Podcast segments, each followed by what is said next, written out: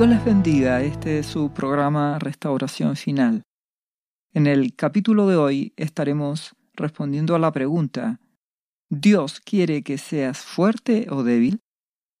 La palabra de Dios, la Biblia dice en 2 de Corintios capítulo 12 versículo 10, por lo cual por amor a Cristo me gozo en las debilidades, en afrentas, en necesidades, en persecuciones, en angustias porque cuando soy débil, entonces soy fuerte. De aquí nace la pregunta, ¿debo ser fuerte o débil? ¿Qué es lo que Dios espera de mí? Porque aquí el apóstol Pablo dice, cuando soy débil, entonces soy fuerte. Y eso es lo que vamos a entender en este podcast. Si vamos a Primera de Corintios capítulo 1 versículo 18, Dice, porque la palabra de la cruz es locura a los que se pierden, pero a los que se salvan, esto es a nosotros, es poder de Dios. Esto es lo que estudiamos en el capítulo anterior. Hablamos acerca de que la cruz, el tomar la cruz, la palabra de la cruz, que es morir a mí mismo, negarme a mis deseos para hacer la voluntad de Dios en mi vida, puede ser una locura para todas las personas que no conocen a Jesucristo. Estar dispuesto a morir a mis anhelos y sueños para que Dios haga sus sueños en mí les puede resultar locura a muchos. Pero a nosotros, los que hemos entregado nuestras vidas a Jesucristo, para nosotros el tomar la cruz, es decir, renunciar a nuestra voluntad para que Dios haga su voluntad en nuestra vida, es poder de Dios porque en la medida que muero a mí mismo y que nuestro amado Jesús gobierna nuestras vidas, experimento el poder del Espíritu Santo que me da la victoria. Entonces, retomando y, si seguimos leyendo, ahora vemos el versículo siguiente, pues está escrito, destruiré, dice Dios, la sabiduría de los sabios y desecharé el entendimiento de los entendidos. ¿Qué nos quiere decir aquí? Que a nuestro buen Dios no le interesa tu sabiduría, no le interesa tu capacidad humana, sabiduría humana, inteligencia humana. Él desecha la sabiduría humana. ¿Por qué nuestro buen Dios hace esto? Porque Él quiere llevarse la gloria. Porque Él quiere manifestar su poder en nuestras vidas. Y cuando hay gente que es muy inteligente, que tiene confianza en su capacidad, en su entendimiento, en sus habilidades, en su propia sabiduría humana, por lo tanto carnal, entonces nuestro buen Dios no puede glorificarse en nuestras vidas. Dios ha hecho todas las cosas para la gloria de su nombre. Por eso nuestro amado Jesucristo, cuando estuvo en la tierra, decía que Él hacía todo para la gloria de Dios. Hemos sido creados para su gloria. Entonces Él va a buscar siempre que su nombre y su palabra sean engrandecidos.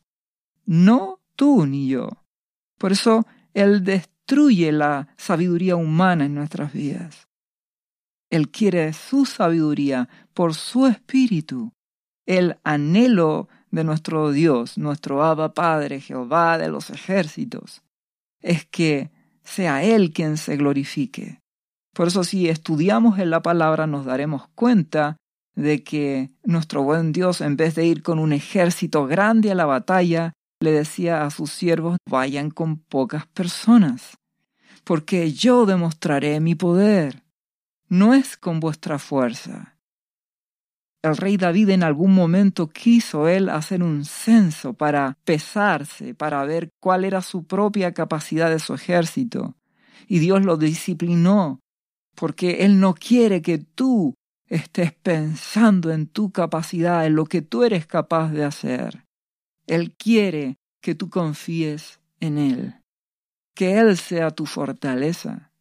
Entonces, si seguimos leyendo 1 Corintios capítulo 1, ahora el versículo 20 dice, ¿Dónde está el sabio? ¿Dónde está el escriba? ¿Dónde está el disputador de este siglo? ¿No ha enloquecido Dios la sabiduría del mundo? ¿Qué quiere decir? El sabio y el entendido, según este mundo, a aquel que le gusta disputar, contender, razonar, no está en los planes de mi Dios. Él no te quiere así.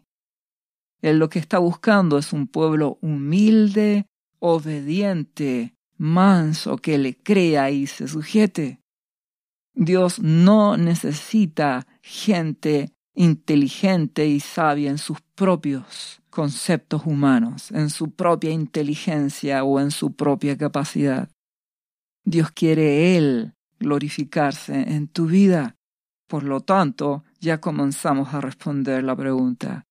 Él no te quiere fuerte en ti mismo. Él te quiere débil y que sea su poder el que te fortalezca. Si seguimos leyendo ahora el versículo 21 de 1 Corintios 1, pues ya que en la sabiduría de Dios el mundo no conoció a Dios mediante la sabiduría, agradó a Dios salvar a los creyentes por la locura de la predicación. Dios determinó de que nos salvemos a través de qué? Del Evangelio, de la palabra que es Jesucristo. Él es el verbo la palabra hecha carne. Él quiere que sea por la fe, no por la sabiduría humana. El mundo siempre busca la sabiduría, busca lo que la ciencia dice tiene que ser probado y medido. Y la fe para el mundo es locura. Creer en nuestro amado Jesús, creer que Él dio su vida por ti, para ellos es locura, porque necesitan fe. Y sin fe, dice la palabra, es imposible agradar a Dios. Entonces, la sabiduría humana no agrada a Dios. Él quiere fe, Él quiere que seas dependiente de Él, que seas humilde, le creas como un niño. Si seguimos leyendo, dice, porque los judíos piden señales y los griegos buscan sabiduría, pero nosotros predicamos a Cristo crucificado. Para los judíos, es decir, los religiosos, ciertamente tropezadero, y para los gentiles locura. ¿Por qué para los religiosos es tropezadero hablar de Cristo crucificado?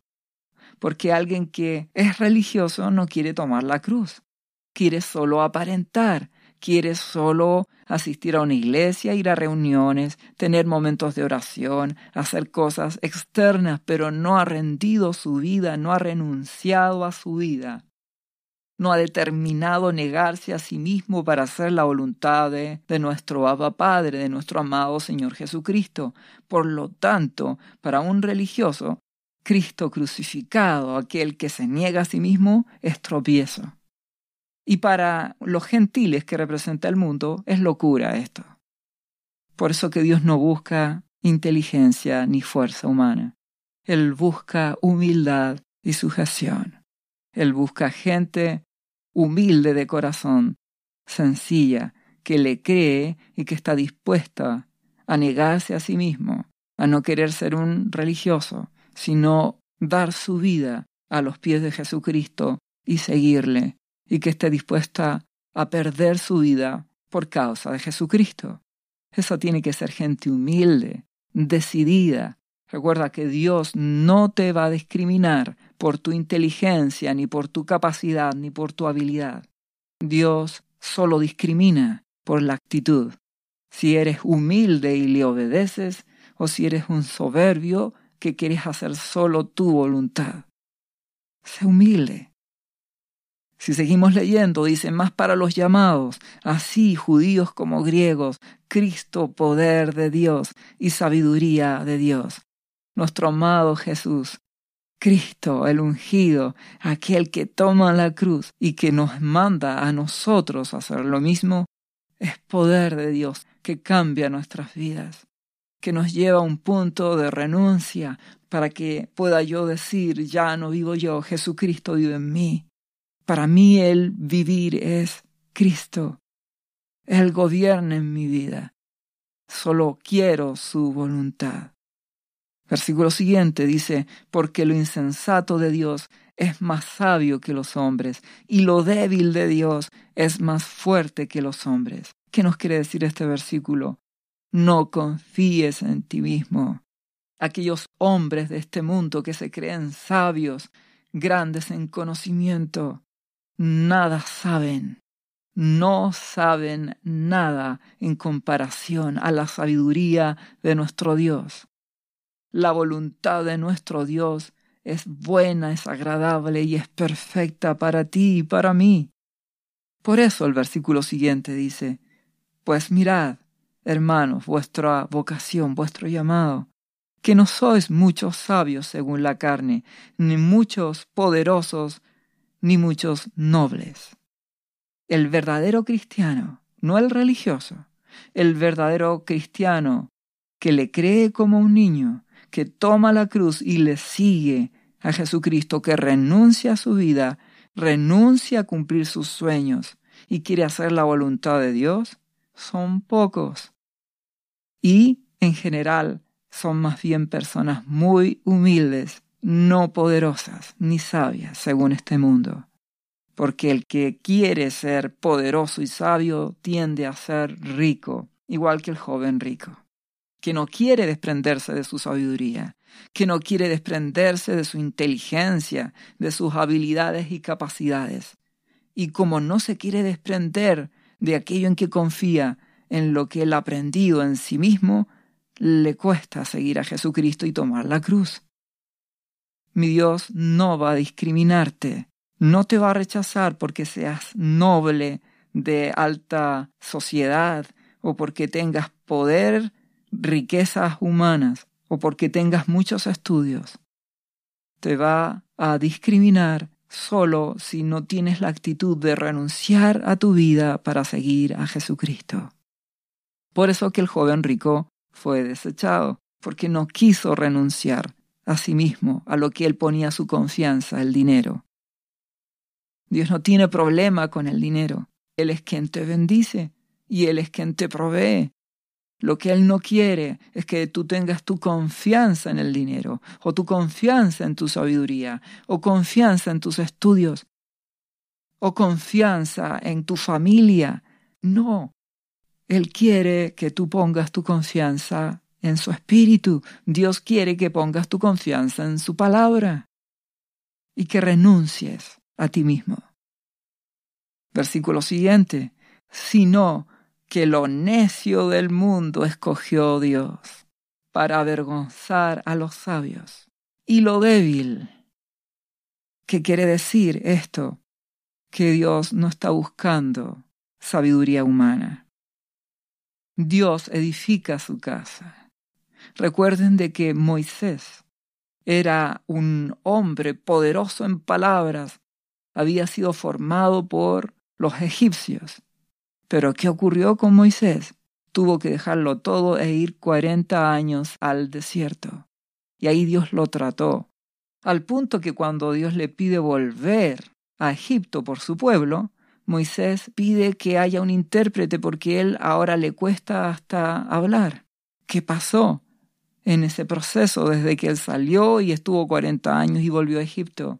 Dios destruye tus habilidades él quiere que confíes en Él. Él quiere que Él sea tu fuerza, no tu capacidad, no tu inteligencia, no tus habilidades. Por eso que si seguimos leyendo dice, y lo débil del mundo escogió Dios para avergonzar a lo fuerte. Dios no te necesita fuerte y no te quiere fuerte. Él quiere gente humilde, dependiente de Él, débil en sus propias fuerzas. A esos escoge mi buen Dios para que les sirvan, para avergonzar a aquellos que confían en sí mismos, a los fuertes de este mundo, porque Dios ha dicho, no es con espada ni es con ejército, sino con mi espíritu. Es su Espíritu Santo, amado, el que edifica su casa, yo no puedo edificar la casa de mi Dios. Recuerden aquel capítulo cuando Dios le dice a David, David, tú no me vas a edificar casa. Yo la edifico y yo te edificaré a ti, David, casa. Esto es con el poder de su espíritu. No estoy queriendo decir que un cristiano no debe estudiar, no estoy queriendo decir que un cristiano no debe prepararse. No te equivoques. Un cristiano debe estudiar y debe prepararse y debe hacer lo que todos hacen.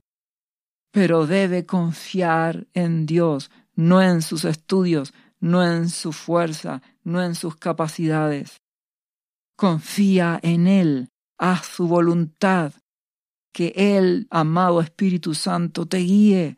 No confíes en tu fuerza, es con su Espíritu. Muy bien, si Dios te concede estudiar, busca su dirección para ver qué estudias, para ver qué carrera profesional o técnica o a qué te dedicas. Muy bien, si logras realizar estudios, no hay problema en eso.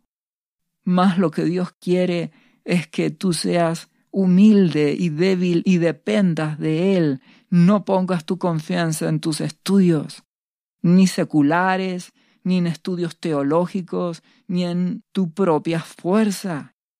Confía solo en Dios, siéntete débil, defínete así y confía solo en Dios. Dios avergüenza a lo fuerte, el versículo siguiente, el versículo 28 dice, y lo vil y lo menospreciado escogió Dios, y lo que no es para deshacer lo que es, a fin de que nadie se jacte en su presencia. Nadie va a entrar al cielo mereciendo algo. Nadie va a entrar con confianza diciendo, esta es mi casa que me la gané. Todos entramos humillados al cielo. Es por la gracia de Dios en Cristo Jesús. Él pagó el precio. Yo solo le he rendido mi vida, me he humillado, he seguido a mi Jesús, tomo la cruz, me niego a mí mismo y hago su voluntad. Y su gracia me concede la victoria para obedecerle cada día más. Y entraré humilde y humillado y de rodillas al cielo, sabiendo que su gracia me lo ha concedido. Jamás seré fuerte, todos estaremos postrados, humillados ante la presencia de Dios. Solo Él es el grande. Por eso la palabra también dice en 2 Corintios capítulo 4 versículo 7, pero tenemos este tesoro. ¿Cuál tesoro? Jesucristo, su Evangelio, su amado Espíritu, en vasos de barro. Tú y yo somos sencillamente vasos de barro frágiles y débiles. Si un vaso de barro tú lo dejas caer, se romperá. Para que la excelencia del poder sea de Dios y no de nosotros. Solo Él es el poderoso, el grande y el fuerte. Si vamos a 2 Corintios capítulo 12 versículo 9 dice Pablo, y me ha dicho, nuestro buen Dios, bástate mi gracia, porque mi poder se perfecciona en la debilidad. ¿Qué quiere decir? Dios permite que nos sintamos débiles y Él nos demuestra lo frágiles que somos, para que comprendamos que Él es el poderoso y el fuerte, es con su espíritu. Pablo era una de las personas más eruditas, inteligentes y capaces de su tiempo. Sin embargo, él comprendió y entendió y llegó a sentir que en sí mismo él era débil y él era frágil, y por lo tanto dependía de Jesucristo, dependía de Dios. Pablo consideraba que todo lo que él tenía, sus habilidades, conocimientos, eran como basura comparado con el amor de Dios, con su espíritu, con conocer a Jesucristo, con que Jesús viviera en su vida. Recuérdalo. Por eso Dios te quiere débil. Dios usó todas esas cosas de Pablo, la inteligencia que Él le dio, el conocimiento, la educación. Dios se la dio, mi buen Dios la utilizó. Por eso no está mal que te prepares, está bien. Solo que busca la dirección de Dios, que sea su poder y no tu poder. Tú debes buscar primero el Espíritu de Dios, que su palabra more en ti. Por eso Pablo a continuación dice en este mismo versículo, por tanto, de buena gana me gloriaré más bien en mis debilidades, para que repose sobre mí el poder de Cristo, que está hablando aquí de debilidades. Está hablando de que mi cuerpo es débil, de que soy frágil, de que necesito que Dios haga obra en mi vida, que no puedo cambiar a las personas, que yo no puedo hacer que las cosas sucedan por mi propia fuerza. Me debo esforzar, pero necesito su espíritu. Necesito que nuestro buen Dios obre. Por lo cual, dice 2 Corintios 12:10, por amor de Cristo me gozo en las debilidades, en afrentas, en necesidades, en persecuciones y en angustias Todas estas cosas que experimenta Pablo son situaciones que me hacen sentir débil. Cuando alguien me afrenta y me duele el corazón, eso es una debilidad. Cuando paso algún tipo de necesidad, es porque soy débil. Si hay algo que me angustia, en algún momento es porque soy débil. ¿Y qué hago en esas circunstancias? Corro a los pies de Jesucristo, a los pies de nuestro Abba Padre, a través de Jesús. Me humillo, me quebranto con humildad, le ruego misericordia y su poder me va a fortalecer. Ser débil no tiene que ver con ser asustadizo. Ser débil no tiene que ver con que me atemorizan las cosas.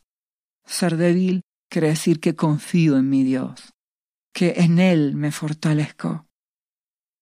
Si volvemos a 1 Corintios 1, capítulo 30, dice la palabra, mas por Él, por nuestro buen Dios, estáis vosotros en Cristo Jesús, el cual ha sido hecho por Dios sabiduría, justificación, santificación y redención.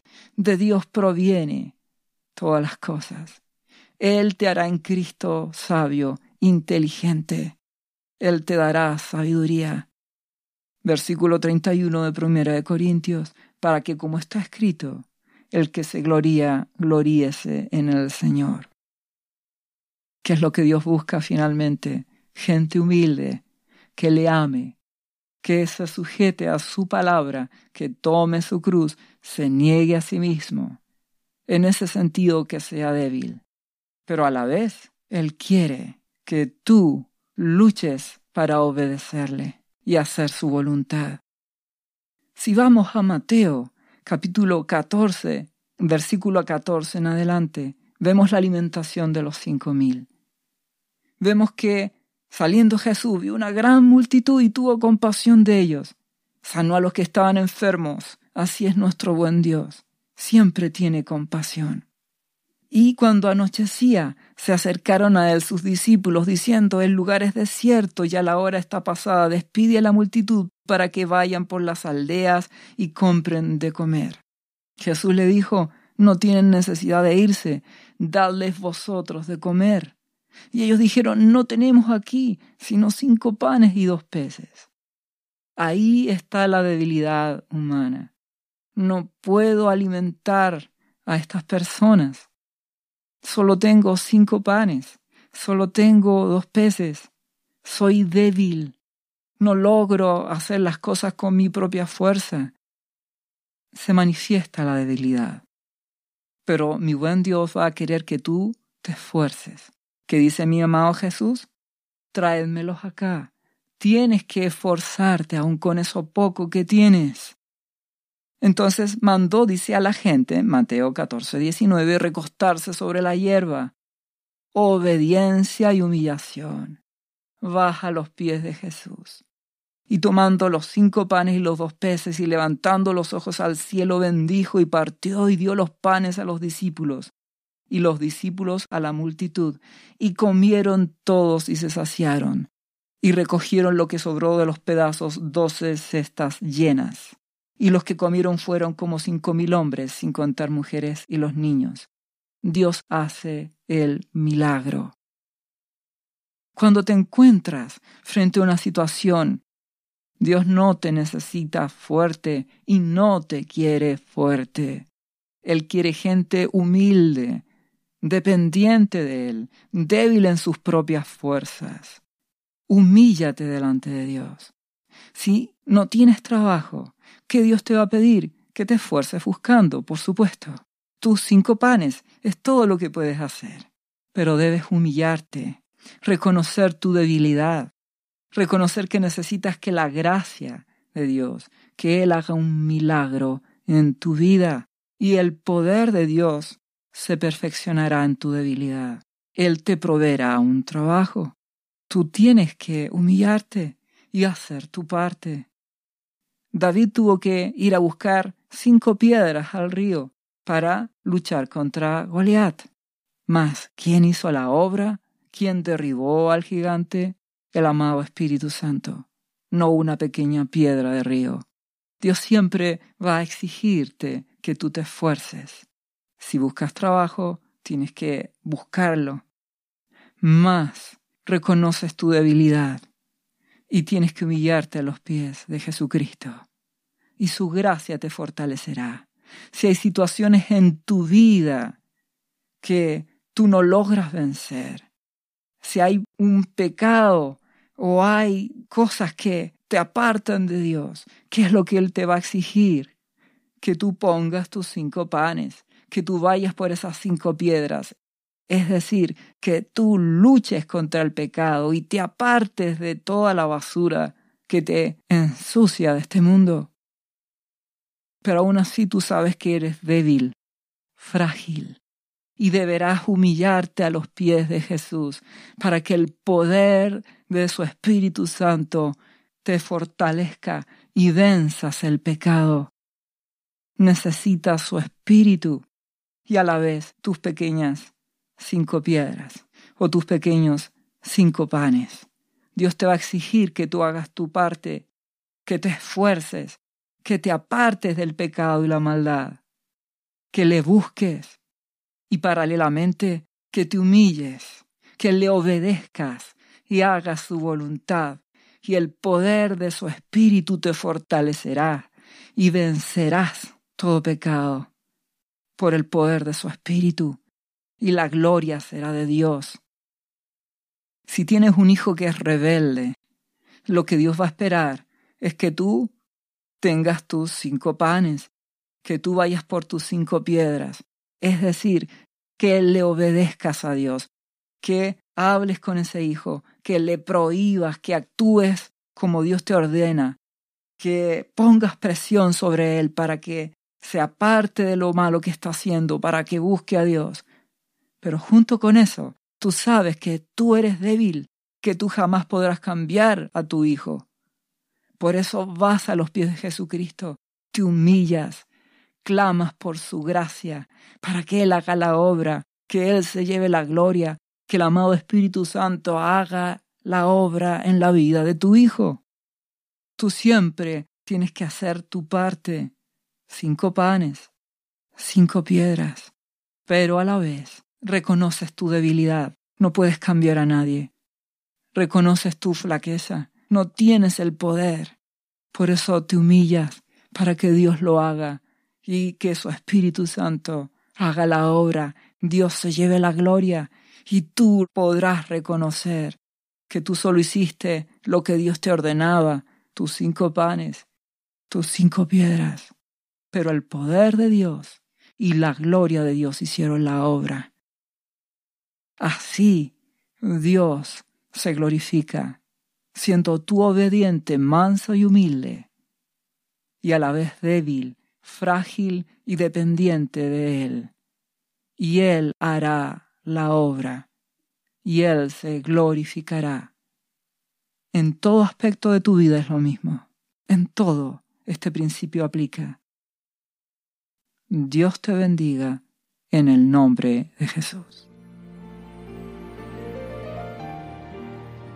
¿Sabía usted que Jesús le ama y que murió en la cruz por sus pecados? Él ya pagó el precio por usted. Solo basta que usted lo reciba en su corazón y reconozca que Jesucristo es el Señor de su vida y su Salvador. Invítelo hoy a entrar en su corazón. Atrévase y siga ahora esta oración. Repita después de mí, Señor Jesús, yo confieso que soy un pecador y te invito a entrar en mi corazón. Perdona mis pecados. Yo me entrego a ti. Gracias por esta vida eterna que tú me estás dando en estos momentos.